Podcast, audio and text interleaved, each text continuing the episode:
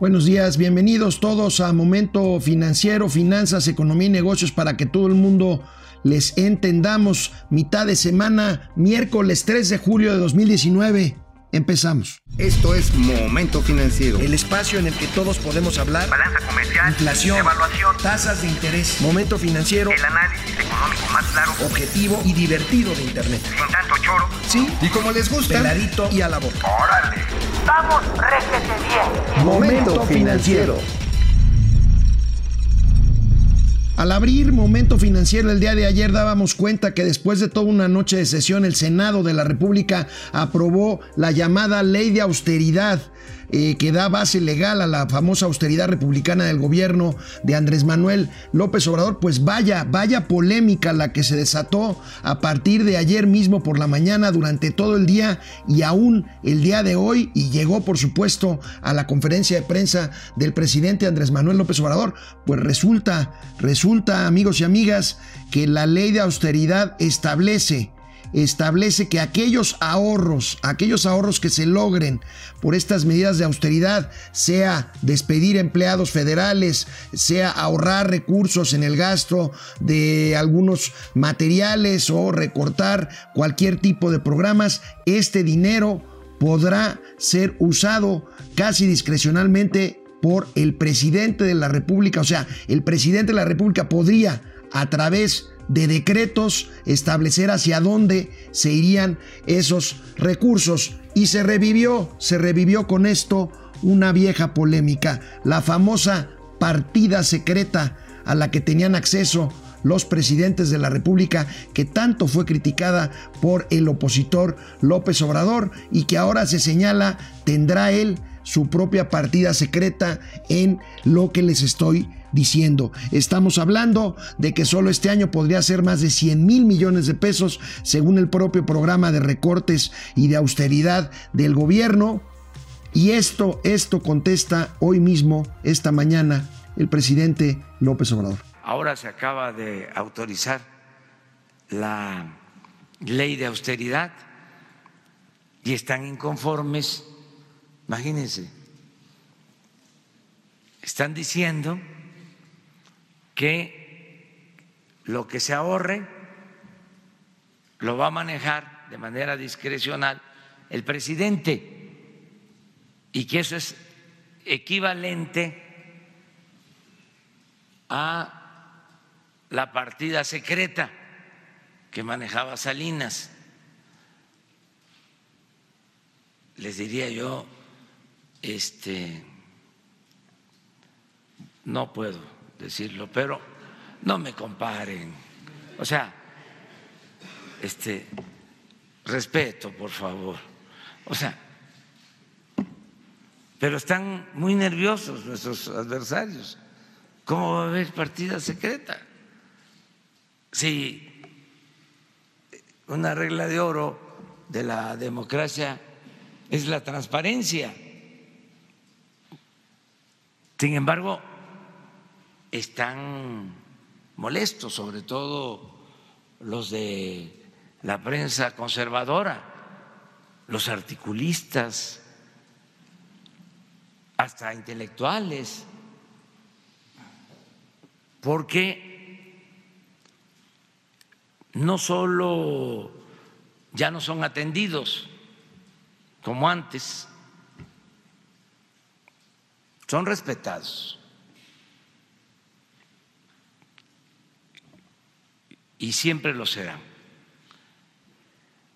sino que les molesta eh, esta forma distinta de hacer política,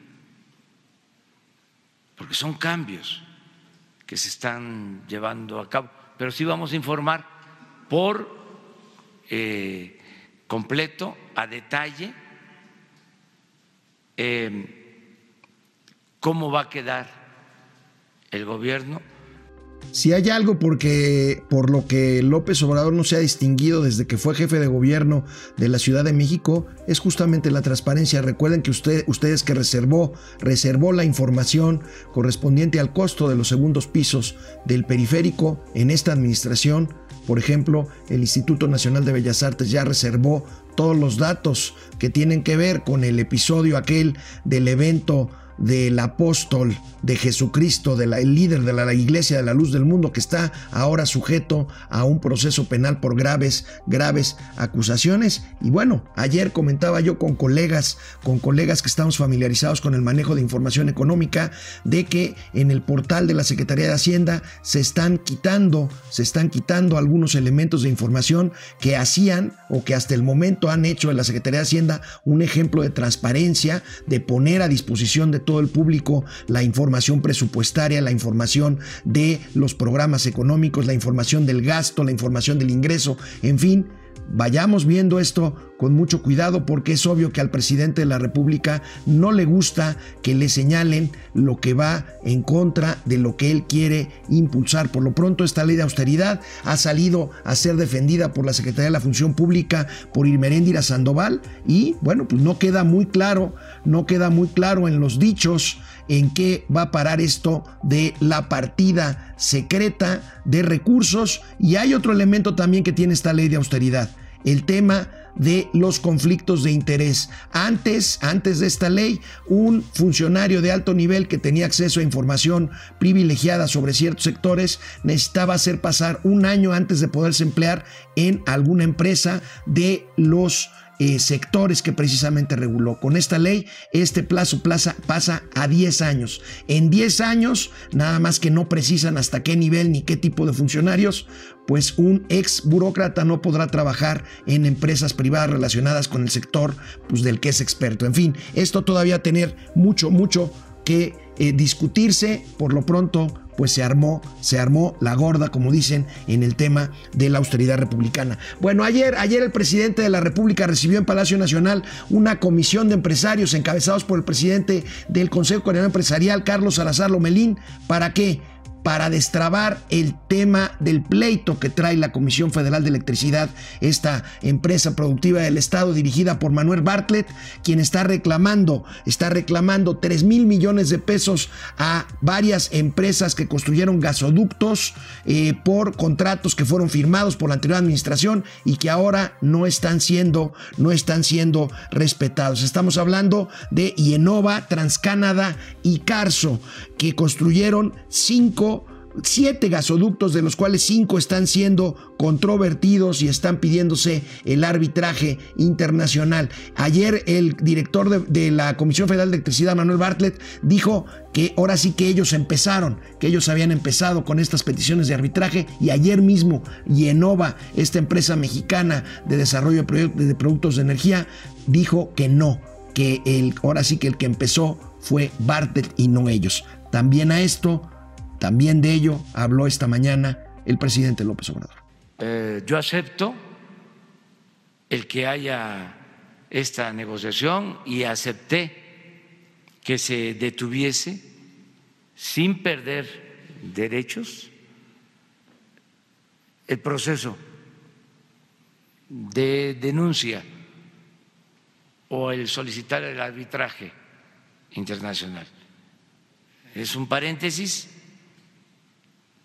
lo acepto porque me lo están pidiendo dos representantes de los empresarios de México y los considero gente íntegra que no van a ser encubridores de corrupción. Entonces, este asunto va a ventilarse porque también eso es otra cosa importante en estos tiempos. Ya nada queda oculto. No estamos hablando del tema, se tiene que informar eh, cómo es que se lleva a cabo este acuerdo y vamos a, a estar dando información. Pero no puedo decir, si no pagan los tres mil millones de dólares, este, no hay eh, acuerdo, o nos tienen que pagar los tres mil millones de dólares. No sabemos. En una de esas es hasta más. En una de esas es hasta más. Estas son las señales, estas son las señales que están haciendo que no fluya la inversión, la inversión privada.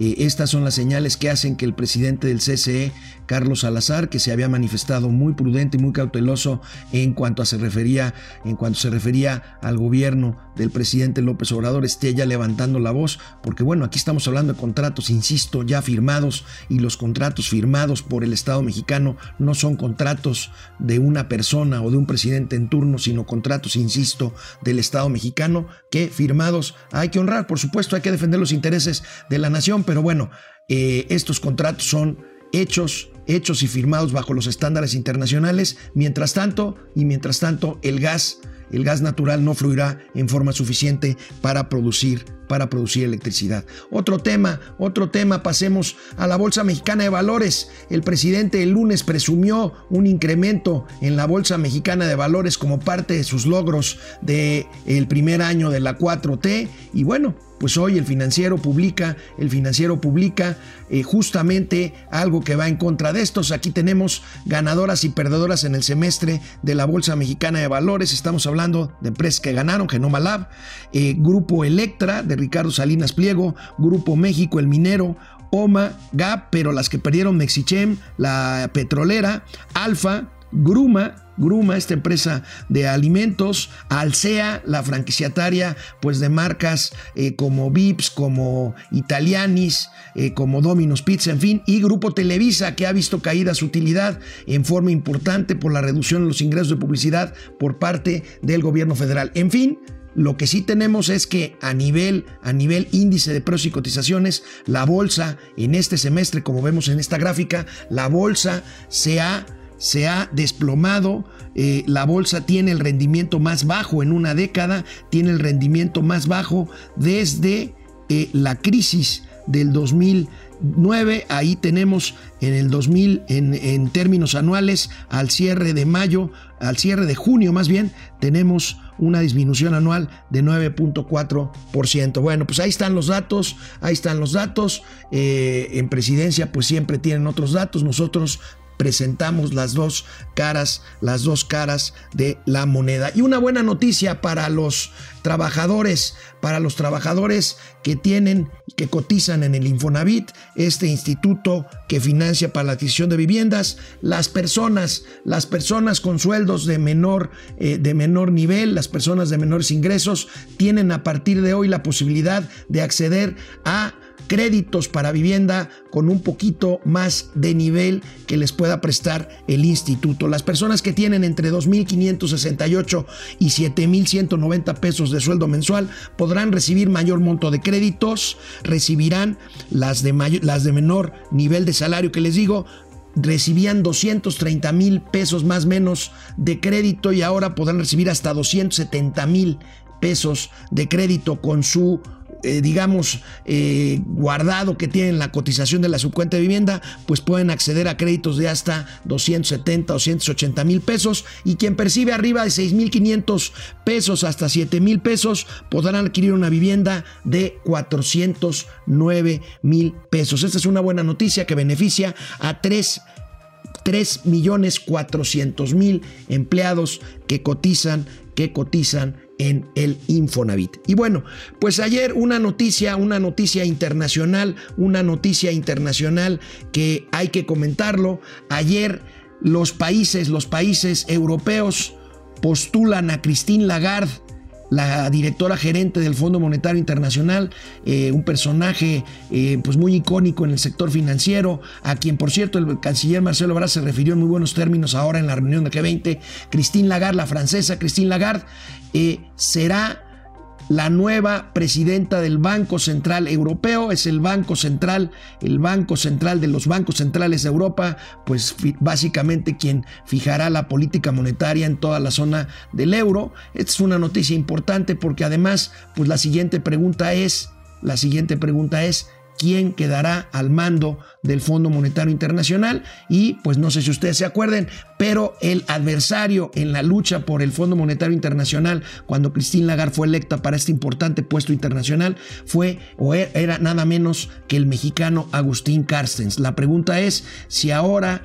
eh, el mexicano Agustín Carstens, que, que actualmente dirige el, bajo, el Banco de Pagos Internacionales, pudiera ser postulado y pudiera competir por el cargo del fondo del Fondo Monetario Internacional. Otro candidato también es mexicano, un funcionario de alto nivel del Fondo Monetario Internacional, Alejandro Werner, que también, que también fue subsecretario de Hacienda hace, hace algunos años. Pues bueno, amigos, amigos y amigas, este es Momento Financiero. Llegamos a la mitad de semana. Mañana el INEGI dará a conocer temprano, tempranito. Por cierto, el INEGI sacaba su cifra siempre a las 8 de la mañana. Ya, eh, pues para ganarle a las mañaneras, a partir de esta semana está dando a conocer sus cifras eh, programadas todos los días a las 6 de la mañana. Mañana entonces aquí en Momento Financiero tendremos ya el índice de confianza del consumidor. Nos vemos mañana, por lo pronto les deseo un feliz miércoles. Hasta mañana. Vamos, réjete bien. Momento financiero.